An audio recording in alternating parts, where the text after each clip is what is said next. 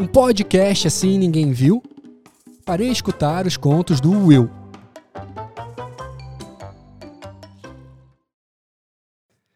Reino da Dinamarca. Após nove anos de casamento, estava decidido. Resolvi parar de falar com meu marido.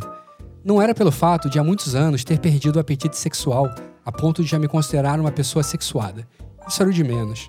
Era pelo simples motivo de não poder mais admitir que ele não lavasse os copos após o uso. Simplesmente intolerável. Por mais que eu lembrasse, insistisse, quase implorasse, o energúmeno do meu marido se mostrava incapaz de lavar os próprios copos. O estranho era que isso não acontecia com pratos e talheres, os quais ele limpava sem nenhum problema. Qual seria o trauma dele com copos, meu Deus do céu? Nas vezes que eu toquei no assunto, ele nunca me deu uma resposta convincente. Justificava esquecimento ou clichê da cabeça cheia com o trabalho. Não suportava mais os copos sujos de café, suco de uva, cerveja e coca zero espalhados pela casa. O lastimoso tinha mania de deixar sempre um restinho de bebida, que, com o tempo, fazia com que os copos produzissem vida própria num ecossistema nojento. Em um deles, juro, chegou a brotar cogumelos, eca. Resolvi que pararia de falar com ele por um tempo. Era justo, mais do que justo. Acontece que o estrupício do meu marido era um bicho teimoso, tanto ou mais do que eu. E vejam só, ele também se recusou a falar comigo.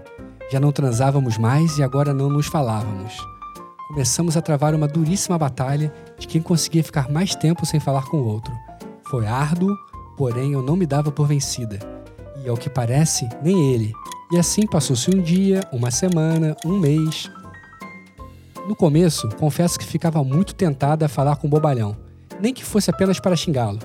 E aí, para me segurar, desenvolvi uma simples técnica que consistia em produzir e reter os xingamentos mentalmente.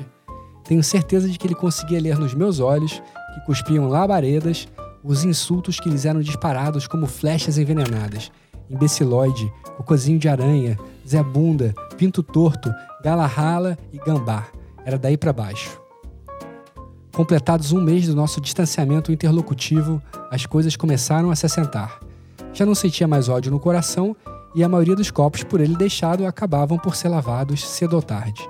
E mesmo assim, se sobrasse algumzinho para contar a história, já não me importava tanto em dar aquela lavada básica. Água, detergente, enxaguadinha e deu. O estranho foi que entramos em uma sossegada zona de conforto. Eu não falava com ele, ele não falava comigo e nossa vida seguia bem. Muito bem, por assim dizer. No apartamento de dois quartos na Tijuca, como ele havia se mudado de quarto tão logo começou a nossa pequena batalha, as coisas se acomodaram. Dividíamos o banheiro em horários alternados. Eu usava pela manhã bem cedo e ao final da tarde. Ele, pouco antes do meio-dia e à noitinha, logo antes do horário de dormir. A televisão da sala também passou a entrar num equilíbrio natural. Ele, assistindo apenas os jogos do Botafogo, e eu, o que bem entendesse em qualquer outro horário. Lavanderia e cozinha também foram divididas sem necessidade de qualquer verbalização. Ele pedia comida fora e só usava a geladeira para armazenar cerveja, coca zero e suco de uva, cedendo espaço para que a minha nova dieta vegana, com carne de ervilha ou de cogumelo, ocupasse o lugar que quisesse, com folga. Tudo corria estranhamente bem, diria até que melhor do que antes. E assim se passaram dois meses, seis meses, um ano, dois anos. Nosso casamento vivia o ápice, a ponto de deixar minhas amigas morrendo de inveja. Eu pagava aluguel e o fofo do meu marido arcava com todas as despesas extras como água, gás, luz, IPTU, condomínio e a Sônia, que vinha toda sexta-feira dar um tapa no AP. A Sônia, por sorte, era extremamente discreta, a ponto de nunca haver tocado no assunto sobre a falta de comunicação entre mim e o meu maridinho. Pode ser também que ela não houvesse percebido absolutamente nada de estranho na casa, tamanha era a harmonia que convivíamos sem trocar uma única palavra sequer. Cheguei a pensar que havíamos inventado um novo modelo matrimonial, bom para ambas as partes. Pensei em escrever sobre o tema e tudo mais. Casamento sem sexo e sem conversa, a maravilha do mundo moderno. Chances grandes de best-seller. Quase me traí contando a ideia pro bonitão, mas ficou apenas no quase. Ufa!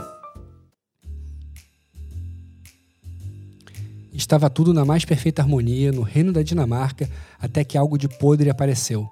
Algo de muito podre fétido, diria, sem exageros. Meu marido trouxe uma mulher para dentro de casa. Canalha! E a safada era bonita, perfumada e bem vestida. Nunca havia visto uma mulher com tanta roupa da farm e que cheirasse tão bem assim. Dava para ver que era tudo perfume francês. Fiquei com ódio gigante no peito e com vontade de descer a unha nos dois, porém me contive. Nem por um minuto desci do salto, não daria o gostinho pro calhorda e para aquela sirigaita miserável de chique. Seria tudo isso só porque reclamei que o maldito não lavava os copos? Precisava trazer uma mulher para dentro de casa? Exageradinho, né? Resolvi manter a personalidade e, assim como fazia com ele, passei a ignorá-la também por completo. A princípio, cruzávamos olhares chamegantes, mas com o passar do tempo, tudo voltou a se encaixar na mais perfeita rotina. Ela tinha os horários dela para usar o banheiro e uma prateleira na geladeira onde empilhava iogurte grego da Nestlé. Me questionava se ela só se alimentava disso e se esse era o segredo da sua magreza. A única ressalva foi que tive que ceder um espaço no sofá da sala para assistirmos juntas a novela das oito. Mas nunca, nunca, em hipótese alguma, compartilhávamos qualquer comentário. No máximo, sincronizávamos risadas, que eram logo interrompidas quando percebíamos a simultaneidade. Em três anos de convivência, a única nesga mais séria que tivemos foi quando achei que ela tivesse usado minha meia calça preta novinha, o que me fez largar o veganismo para trucidar quatro de seus iogurtes. Depois de defecar a minha preciosa alma na privada, achei a minha calça no fundo do armário e repus os iogurtes com adicional. Cinco iogurtes gregos selaram nossa paz. Desde então, nossa convivência tripla jorrava entendimento e mútuo respeito.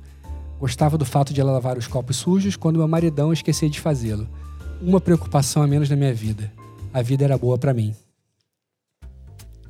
Até que, numa terça-feira chuvosa, perto de três anos e meio após a chegada da terceira peça, meu marido faleceu.